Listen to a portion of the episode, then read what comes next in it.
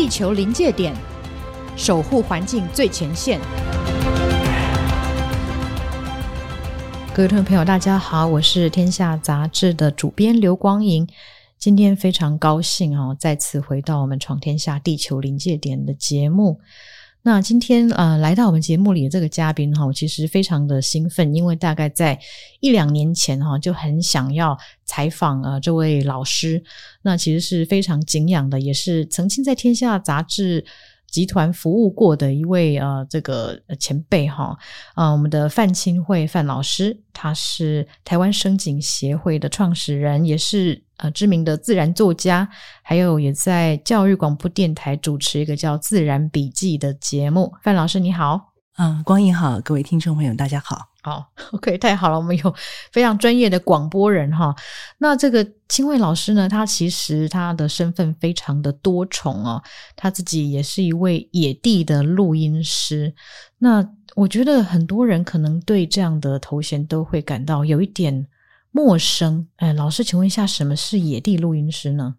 呃，其实这个这个角色上面来说，他就是一个会带着录音机，然后去野外采集呃动物的声音，然后环境的声音。那它当然是一个工具，但是这个角色它可以在应用在很多的层面，包括过去的。很多的这个影片哦，然后你就会看到很多这种录音师，他会采集这些声音作为影片的一个后置服务。那当然，我自己因为有多年在制作一个广播节目，那这个身份是链接我本身有一个广播节目这样的一个结合，所以慢慢就变成一个叫做野地录音师这样子的一个，好像变成也好突然之间一个新的。一个一个工作职人的角色，嗯，但在台湾应该也没有很多像这样子的野地录音师吧？我觉得这个是一个慢慢全世界越来越多的叫做 field recorder，好，就是呃，他的角色，他的伴随到现在有一些工具上面，他可能就像摄影师一样。那广这个早期的摄影师，他是一个专业职人。那后来他随着新的各种各样不同的这个摄影的器材的研发，然后你就会看到从这个摄影棚到街拍，然后你现在可以看到了录影师、录音师从录音间。走到了田野，那当然也是因为开始有了工具跟着他的一个行驶的方便性，所以就呃行塑了越来越多的人，他会开始拿起录音机，像现在手机也可以进行田野的录音，所以这样的角色大家开始把它当做一个嗯可以去对外连接，然后去分享的一个很重要的一个工具。嗯，所以说这个科技的进步可能也是一个很大的原因哈。以前可能呃我们的机器没有办法录到非常细微的声音，或是它可能会是一个非常昂贵或是很庞大的机器，现在可能都是很小或甚至一支智慧型手机就可以做到的事情哦。对，嗯，那呃，我想问一下哈，清慧是你怎么会成为一位野地录音师呢？哈，我们之前其实刚刚还在聊说。呃，几这大概几年前哈，这个秦桧还是在天下杂志我们呃的那个影视中心，是我们的呃海阔天空那一带的纪录片的作者。那怎么会从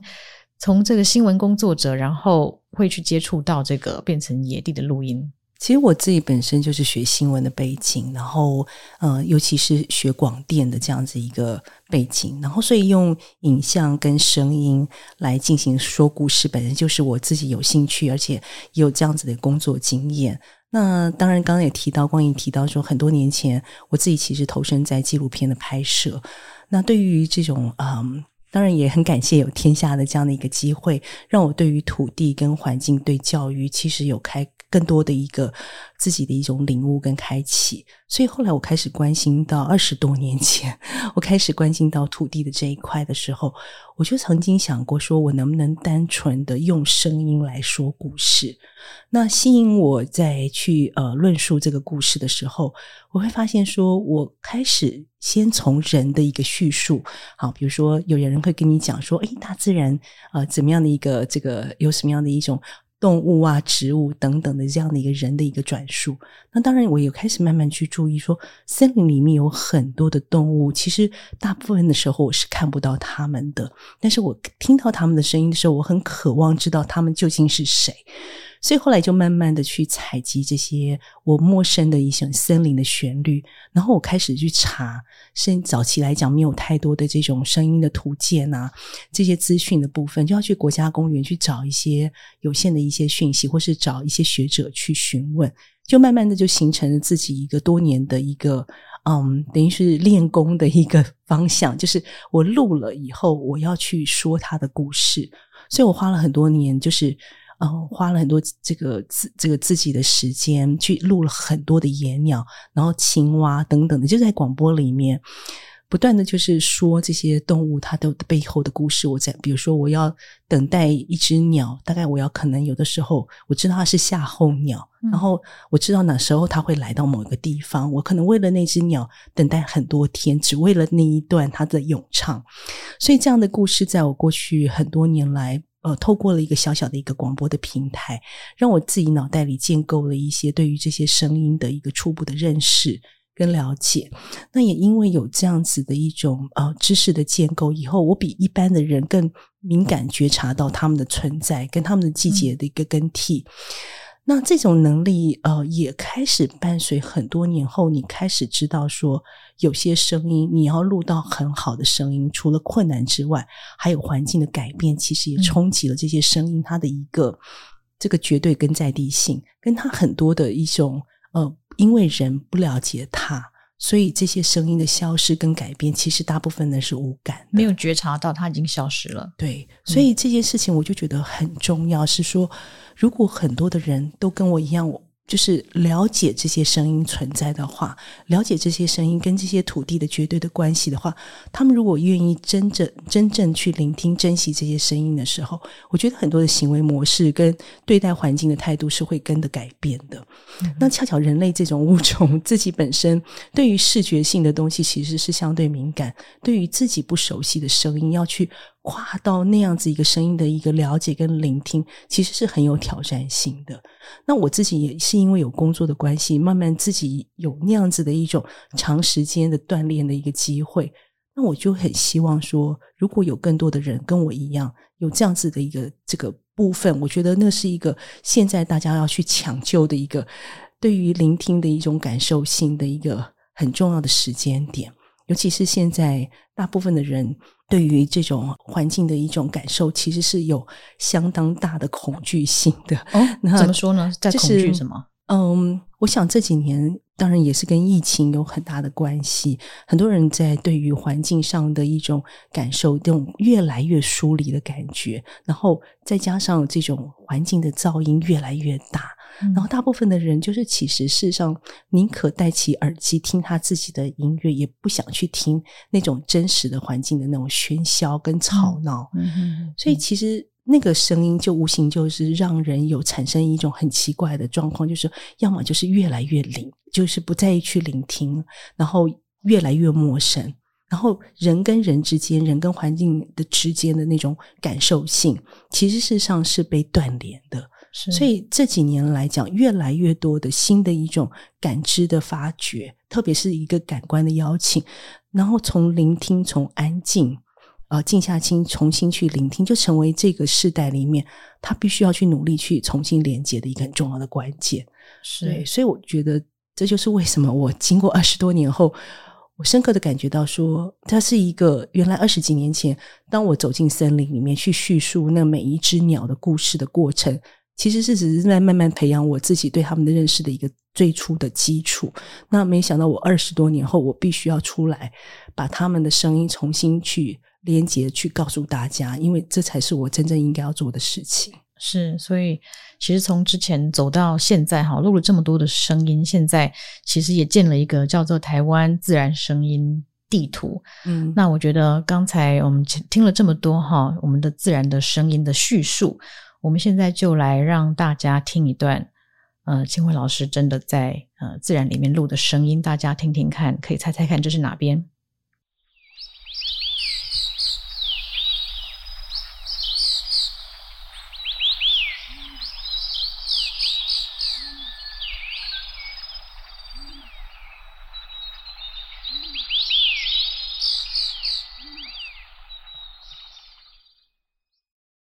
好，嗯、这个这一段老师知道是是，是哪里？这里应该就是太平山。其实，呃，这段声音就是呃，大部分的人听起来就说鸟叫声，对，就是鸟啊，有什么？可是你可能没有听到，这里面有很多种鸟，是道道第一台湾特有种的鸟。也就是说，这种鸟只有在台湾才有。然后更奇妙的是说，这个声音我一听就知道是台湾的中海拔啊。好，所以中海拔的不是低海拔的声音，那中海拔就是普遍在一千五百公尺以上，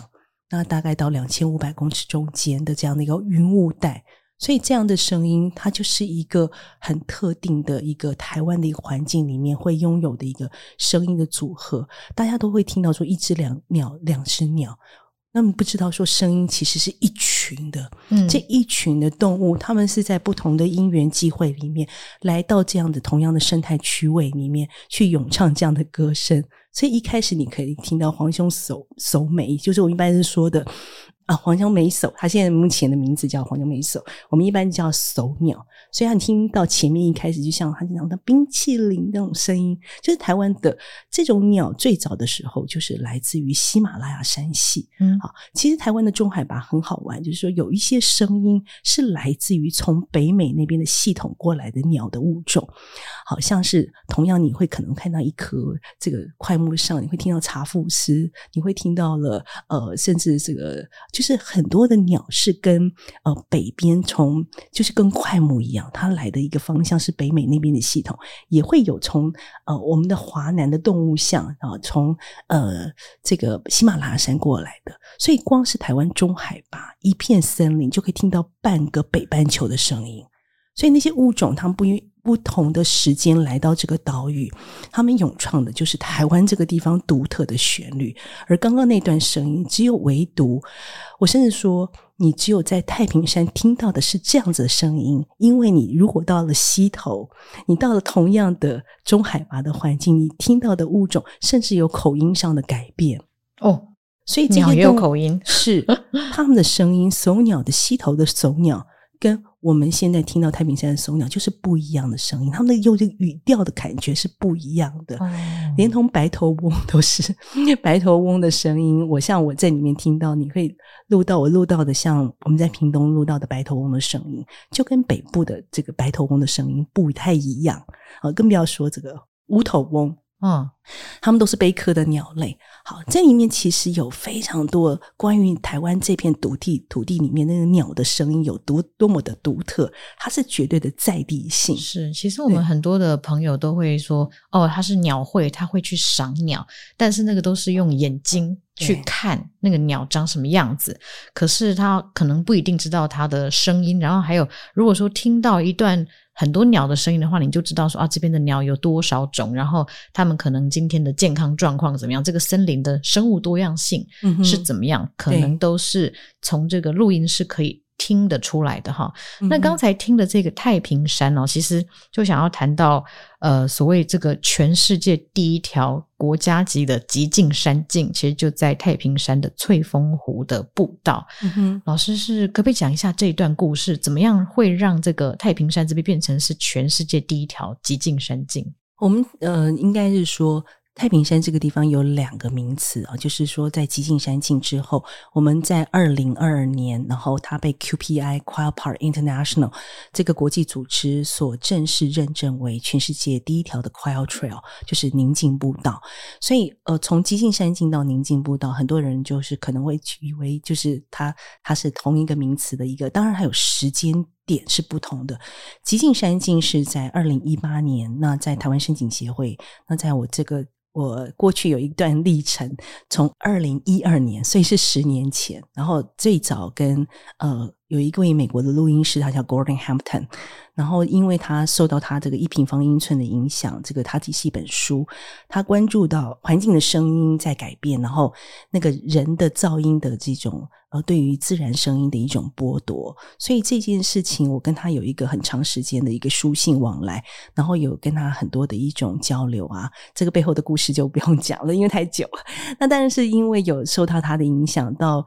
呃，我在这个过去在二零一二年之后到二零一八年，我一直在太平山这个地方，希望有一条叫做极境山径。好，希望大家有一个能够来到呃这个太平山这边有个。我们在呃吹风湖畔有一个叫环湖步呃环山步道，那其中有一小段的区域，我希望林务局能够把它划设为叫做 Silent Trail 啊，希望来到这个地方的人能够好好的安静，好，就是不要用他的那个这个，因为那边很多的游客在最早的时候，他们都会用那个，尤其是导游，大声公，对，嗯、大声公在那边一直播放。那我们就希望说有一个比较什么样的一个宣誓，让大家知道说你来到。步道上面是要保持安静的，你是鼓励大家来聆听这边大自然的声音。但是这个行动其实也花了很多年去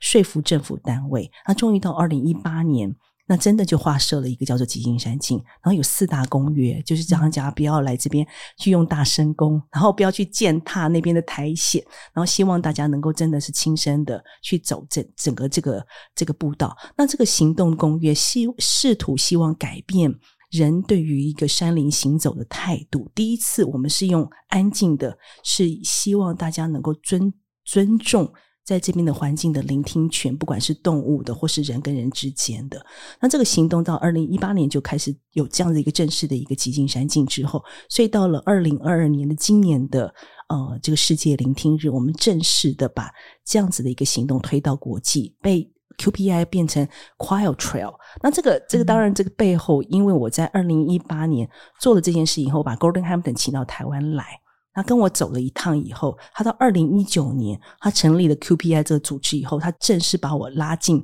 到成为 QPI 这个组织的董事会的成员，嗯哼，所以我才有机会在这个过程当中邀请更多的国际的这个伙伴，然后把台湾在努力的部分把它推到国际去。所以也因为他来过台湾，看到了我们的努力，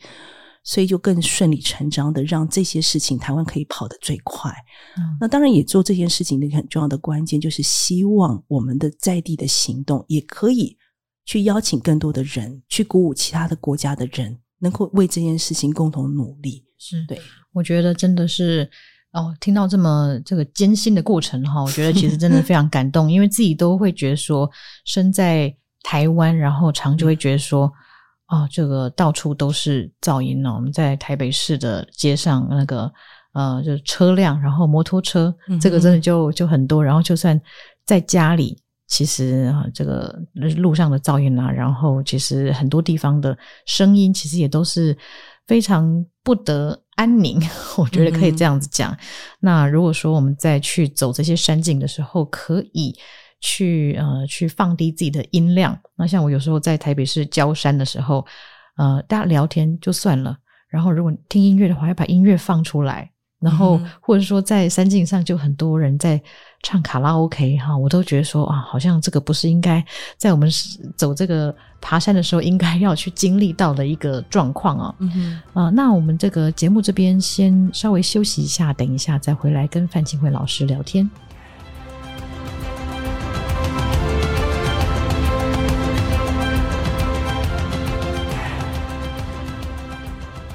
欢迎各位再回到我们闯天下地球临界点的节目。那我们今天请到的是台湾声景协会的创办人范沁慧老师。那他也是啊、一位就是野地录音师。那最近有一个台湾自然声音地图是刚上线，现在想要再让大家来听一下这段声音。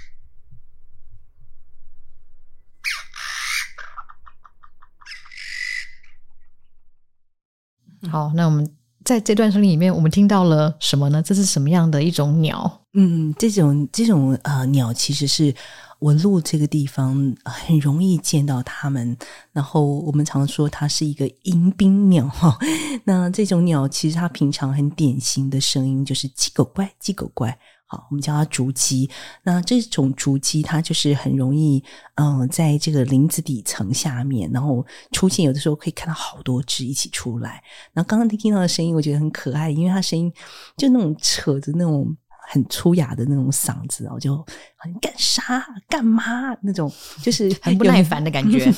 他一个很奇妙的招呼语，所以呃，这个声音就很典型的在梦幻湖啊、阳明山这个环境。那也是刚才我们也谈到的那个极境山境，在我们太平山呃，在二零一八年成立了。第一条宁静呃，这个呃，这个 Silent Trail 就是极境山境之后，我们在二零二零年，我们在阳明山那也有了另外一条的极境山境，就是。梦幻湖这边有一条鸡心山径，OK，所以在梦幻湖这边的竹鸡有这样的声音，意思是说，在其他地方的竹鸡可能就不会这样子叫吗？哦，会会会会，很竹鸡这个这个物种，它很典型的在台湾的很多的礁山里面都可以。这个听到竹鸡的声音，然后鸡狗乖，鸡狗乖，然后那我们会用这个呃梦幻湖的这一段声音。其实梦幻湖声音很精彩，然后我跟梦幻湖也有非常深的缘分哦。其实我不管是太平山或是梦幻湖。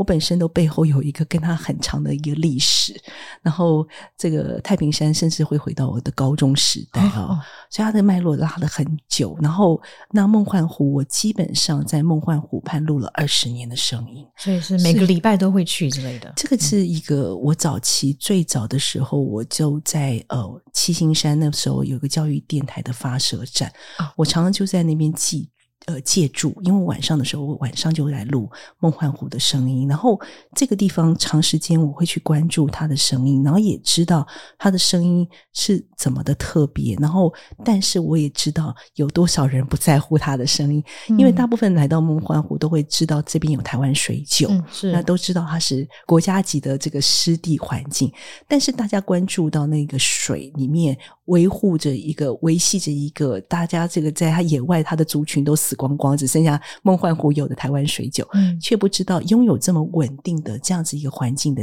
湿地环境，其实也是很多其他众生庇佑的一个环境。那因为我们看不到它，我可是我们可以听到它的声音，好，所以这里面还有像台北树啊，很多人知道台北树啊，呃，这个这个很多地方都有，可是。大家又不知道说，这个每年一月一号就可以来到 梦幻湖旁边，然后我们称它为那种台北市最美的音乐包厢，听着一个以台北为名的青蛙。但我觉得这件事情是一直我很想推动，就是台北。小台北市的小孩子知道说有只青蛙叫台北树蛙吗？然后我们问了多少台北的孩子，我说台北有什么声音，他们都会跟你讲说哦，台北就有摩托车的声音。对，然后脑袋可能你问他说台北有什么好吃的，台北市有什么好吃的，每个人都可以拿出很多的名单。嗯、但是你问他台北有什么声音的时候，大部分的人都一脸茫然。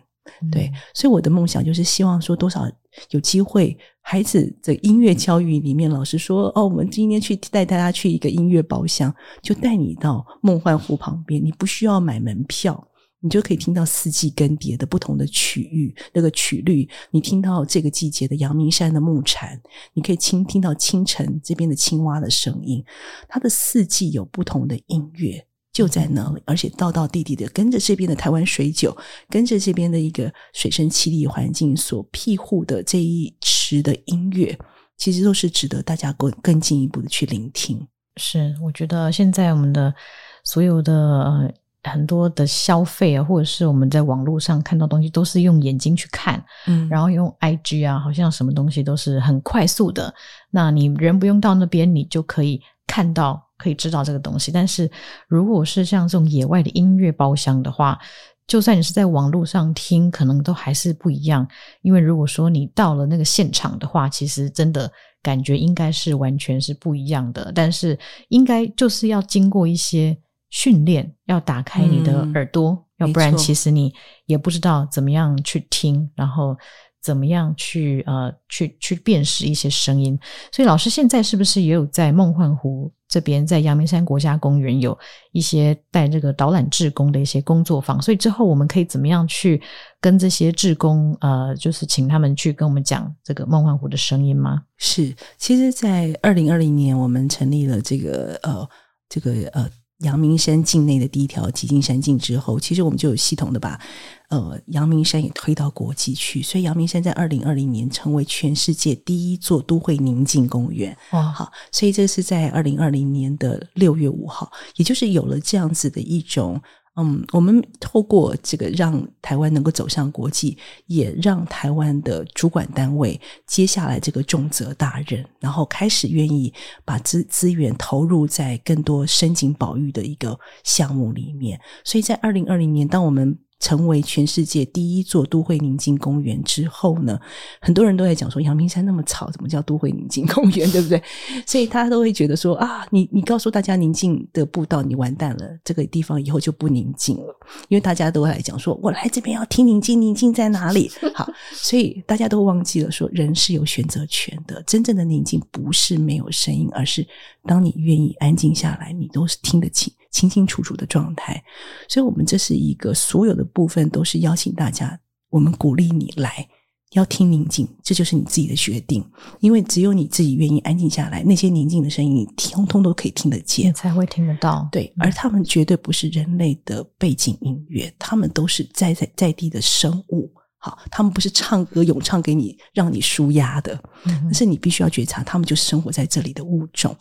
那这件事情。啊，非常重要。那当然，我们从另外一种角度来讲，人类其实也是喜欢听这些声音的。如果你真的有人邀请你，告诉你他的故事的时候，大部分的人都会改变。这就是很奇妙，就是我们要么就不听，可是当有人告诉你怎么去听的时候，每一个人就突然好像就像上瘾一样。我一直相信，我们自己本身里面内在里面有一个很深很深的，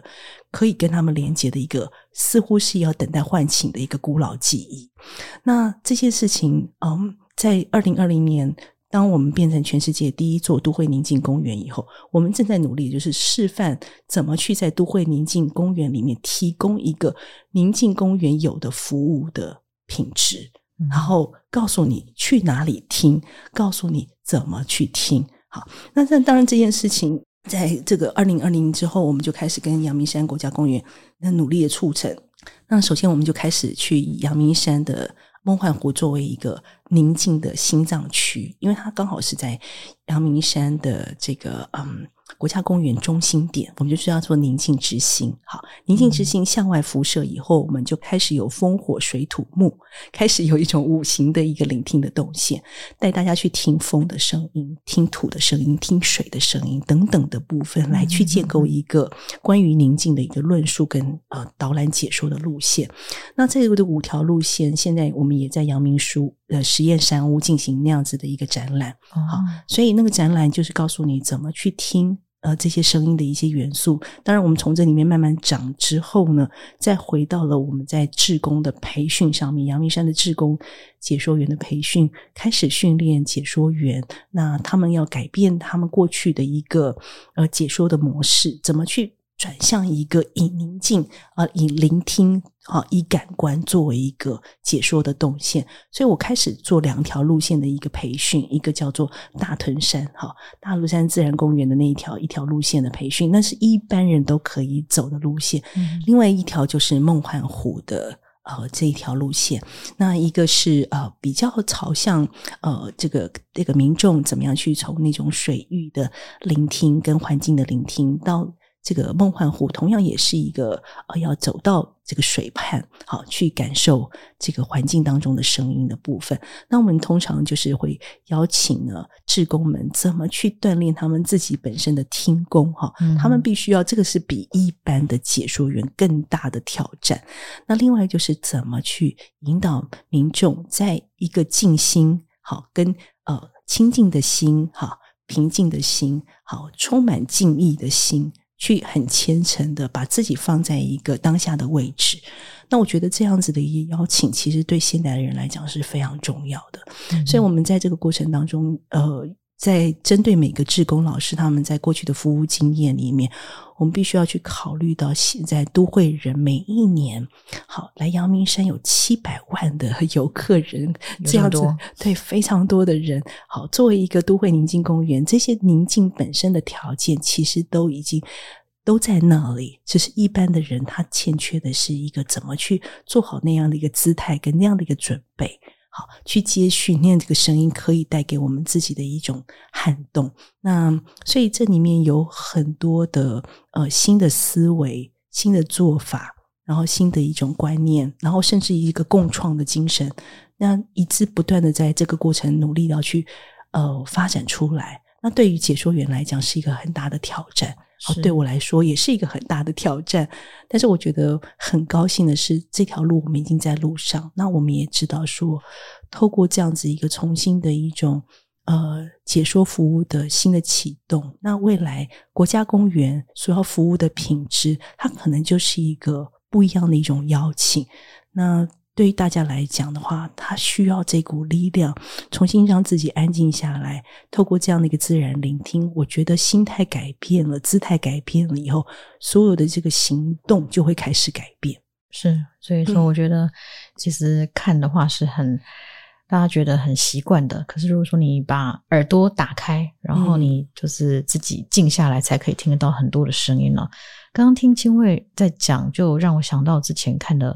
一本书，一个德国的，他是一个林务的工作者，叫沃雷本，他有一本书叫做《树的秘密生命》，嗯、然后后来有拍纪录片，他其实就有讲到说，很多树它其实它它会彼此沟通，嗯、然后像那个。菌真菌就是那些孤菌，所以它其实也会透过一些地下的网络。那其实他那个时候，这个纪录片导演就有用一些比较高敏感的麦克风去录这些树的声音哦。其实这是真的可以听到，好像他们就是在在对话的的那种感觉。嗯、那我觉得说，在梦幻舞这边，其实，在所有的这些地点哈，我们都可以去听到像这样子的声音。嗯，那。其实除了在山里之外啊，我最近在新会脸书看到，觉得很特别，是说除了在阳明山或太平山，你也在新竹的市区，嗯，带着一群孩子，然后做了一个行动。那你们听到了什么声音呢？哦，那一次是因为刚好我在帮新竹美术馆，然后做了一个感知自然的呃特展，然后我们进行了一个。环境工作坊，那工作坊是以亲子的角度，带着呃在地的孩子，然后去重新走走读了 我们的这个新竹城内。那那个新竹城它以它的一个护城河，那我们带大家去呃重新去打开感官。我觉得这件事情蛮有趣，是说我们把它锁定在孩子，孩子是非常非常非常的不好带的，然后可是我觉得他又非常非常的重要。然后，所以在那样车水马龙、每个孩子都习以为常的这种呃交通非常的吵闹的空间，我却要他们在那种车水马龙的环境里面，听着马路旁边，那时候正下雨，然后雨水滴在这个马路旁边的一个水潭里的声音，我要他们专心的去听那个水潭里面的雨滴的声音，那旁边都是那个车子呼啸而过，他们就觉得说这哪有什么声音？然后我就跟他讲说有声音，然后就可以看到一群孩子蹲在那个水潭旁边，听那个水的声音扎下来，然后他们就觉得说有诶，有声音诶，他们就非常的非常的高兴。然后后来我就带他们，后来又走到了护城河，我用那个水底的麦克风，我就把我的水底麦克风伸在那个水里面，那当场就有那个乌龟啊，就是很多放生的乌龟，还有水就开始撞那个水底麦克风，我就那样拿着耳机听，我就说。哇，他们在跟我说话，所以那小朋友都说：“真的吗？那你讲什么？讲什么？”每个人都抢着那个耳机，想要听那个麦克风底下那个鱼的那个声音。然后我就跟他们就让那个孩子就是一个个耳机听，然后那小孩子每个人眼睛就突然之间整个都张开，说。哇，真的有诶，然后他们每个小孩子这样，我要听，我要听，我要听，我要听这样子。所以我当当下发现说，在我们没有去存在的那个空间，原来我的麦克风也是另外一种很奇妙的工具。我把它放在一个位置，说你不存在那个地方，并不代表那个世界的人、世界的生物是没有感知的。所以我常呃，后来我这几年的某很多的创作，我都是用一些很小的麦克风，或是很奇妙的水底麦克风，放在我们生活当中很多你都不会去特别去关注的位置，去收那些声音的时候，当很多人他发现说那个麦克风传来的那些声音的讯息的时候，他们都会很震撼。比如说我上次帮新竹呃帮嘉义美术馆做另外一个创作，同样也是水底，但是我这次是用。我的 mini 麦，好，我用一个数字去搜蜜蜂的声音，这个 mini 麦，然后我就让大家知道那个花坛上的生物的声音。所以其实我们只是要把感知移转。我在所有的事情在做这件事情的时候，我发现说，麦克风就是另外一对耳朵，一个没有大脑的耳朵。嗯、那个没有大脑的耳朵，它忠实的用科技的方式帮我收录了一些很奇妙的声音。没有想到这样的一个做法，其实是另外一种新的连接跟新的论述。那我常常去透过这些人没有办法去构筑到的空间，去收到那些独特的声音的讯号的时候，证明人不在那个空间里面，那个声音其实远远超过我们的想象。他们有情绪表达的部分，他们有自己的语汇。所以，当我们听到海底的声音的时候，我们不光是听到那些鲸豚的声音，我们看到鱼的声音，我们甚至可以理解说，人类怎么去珊瑚礁的海底去创造那个噪音，让人不存在的地方，我们以为我们的所有的飞弹、所有的东西，我们的科学研究、我们的军事的武器，可以在那个地方。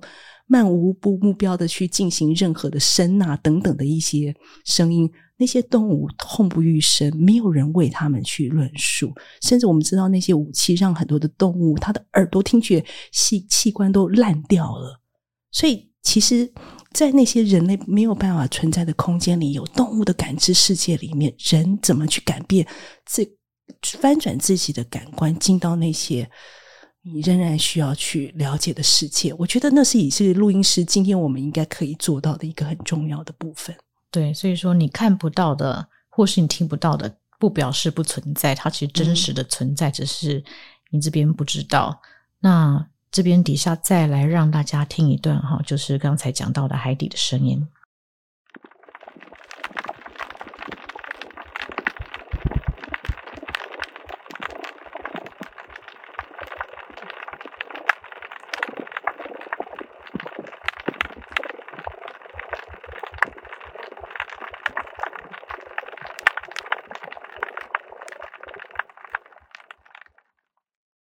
老师，我们刚才听到这段是什么声音呢？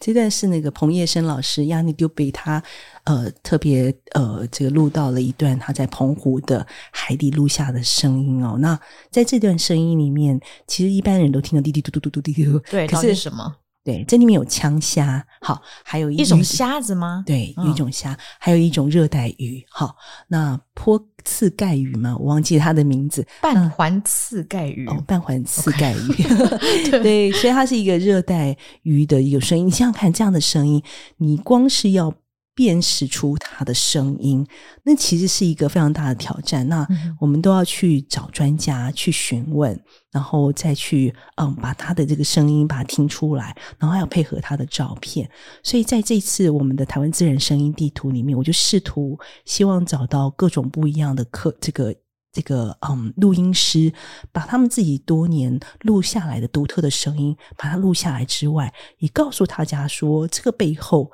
到底是谁帮你听出来？好，那这个整个这个网络的建制，就让大家从不同的一种环境区位里面，知道每一个空间里面都有很多独特的声音，很多的生命，值得值得我们要去进一步的去关心。嗯，是对，所以我觉得今天我觉得呃非常的感动哈，然后也也学习了非常多。今天从千惠老师这边知道说。呃，其实台湾真的有非常多的声音，是如果我们把耳朵打开的话，就是有时候闭上眼睛，也说不定可以得到的是更多的哈。所以，其实我刚刚放的我们这一些音呃音档哈，它都是来自于台湾自然声音地图。那现在已经有搜集了台湾从南到北，然后包括外岛、金门、马祖、澎湖都有，就是总共有五十几段的声音，其实大家都可以。上去聆听，那就是建议可以戴上一个比较好的耳机，可以听到这一些地方的声音。嗯，那最后一个问题的话，想要问一下老师，你走过这么多地方，你自己有没有最喜欢的是什么地方？哦，其实很多人都问我，就是什么样最漂亮、最有趣、最好，就是什么样的声音是呃呃，对我来说是一个最。美好的一种呃，这个声音或等等的部分，老实说，呃，我其实很难去去把它以地点来去做绝对的一种嗯介绍。那但是我的生命当中，我常常有很多的机会去像之前像太平山或是梦幻湖，我觉得一个地方去一次，可能你你对它的一种感知其实是可能会变的，所以你有的时候是常常去，然后你就会听出它这个四季的变化，它的空间的变化。那当然，因为我自己在这次你可以看到五十几段的声音里面。很多的部分就是我尽量就是把台湾的一些呃，我觉得声音对我来讲很有很有感受性的部分特别提出来。有些时候是那些声音是很运运气很好的收录到那些声音，有的时候我根本去那边好多次，我从来不会收到，比如说朱鹂的声音，好一种漂亮的红色的鸟的声音。那那有的时候你去那边，像我这边放的八色鸟。好，云林湖本村的八色鸟的声音，我是三天在那边等了三天，终于等到了那个三十秒的声音。所以，其实声音声音对我来说很奇妙的是，我觉得对我来说都是大自然的允许，你知道吗？就是你要收到这些声音，手边刚好有录音机，然后它刚好是离你又够近。那我又是那种很多人录音啊部分，他可能把录音机绑在那个地方，然后他人就走了，他就自动排成，他会自动录音机，他就像自动照相机一样，你可以拍。那你人不在现场，你回来只要看你档案，只要看到它的波动，你就知道哦，这边有声音，录到，对，你把它截录下来。我的录音都是叫做肉身直击法，你这个是工人智慧，就是人真的在现场，人带着机器，人在聆听。这件事情是非常非常的困难的，嗯、因为大自然的声音是不会是按按表操课的，你不会知道他什么。跟他约时间，对，你不能跟他讲说，请你在这边，我数到三，你开始 讲话，开始叫。对，所以录音这件事情，当自己能够在这里面录到一段声音，是我觉得是有趣丰富，而且我觉得是一段对话的时候，有的时候我觉得那就是大自然的恩准，就是。我何等何能能够在这个时空点跟你在共处在这个空间里听到了这段声音，而我是有感知的，因为我正在聆听，我正在听你在说什么。不论你是不是在骂我，也许我他们正在骂我，他可能想跟你对话。嗯、有我有很多奇妙的这些经验了，然后知道说有的时候，呃，那声音的共振的部分其实是有一些感应的，但是。我必须要说，就是声音的一种聆听，在那个地方的绝对性，在那个当下里面的一种很神秘的一种交流。那有的时候我是等待，是被等待到睡着，然后被耳机里面的鸟声叫起来，然后我就觉得哦，这一段我要去录下来，终于来了。就是很多很奇妙的过程，很多很神秘的过程。嗯，那你不知道说什么时候他会来做那个起唱，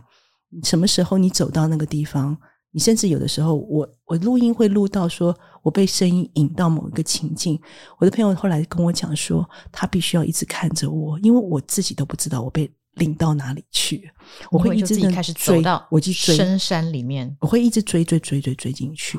对，追到忘我，然后到我最后都是我现在到哪里去，会有这样的状况。所以在那个时候是绝对专注到整个人被吸进去的过程。那我觉得它也是一个很美，然后或是一个很摧毁的、很很在一时之间，你完全没有自己的状态。对，我觉得人能够在那个时间里，当你听到自然，到有一刻你突然觉得你意识到自己的消失的时候，我觉得那件事情就是生命当中一个最清醒的状态。啊，我觉得这个这段经验听起来是非常的很有。很有一种神奇的一种感觉哈，所以呃，我想说，今天在节目的最后，也希望可以邀请各位听众朋友，你可以跟呃，在这个节目下面留言来分享，说你亲自走到大自然里面，你所听到的声音，还有你是不是也被一些声音引到了一些你自己从来没有想过的地方，或者是说你在。太平山或是呃阳明山这个极境山境这些地方有什么样的感受，都欢迎说可以跟我们分享。那我们今天哈非常谢谢秦慧老师跟我们的分享。如果喜欢我们的节目的话，欢迎给我们五颗星。那如果有什么想听的内容或是任何意见，也可以留言或是写 email。今天的地球临界点就到这边，下次的更新的是呃九月二十号，请大家记得准时收听。那我们就谢谢清慧老师，大家拜拜，下次再见，谢谢，拜拜。拜拜。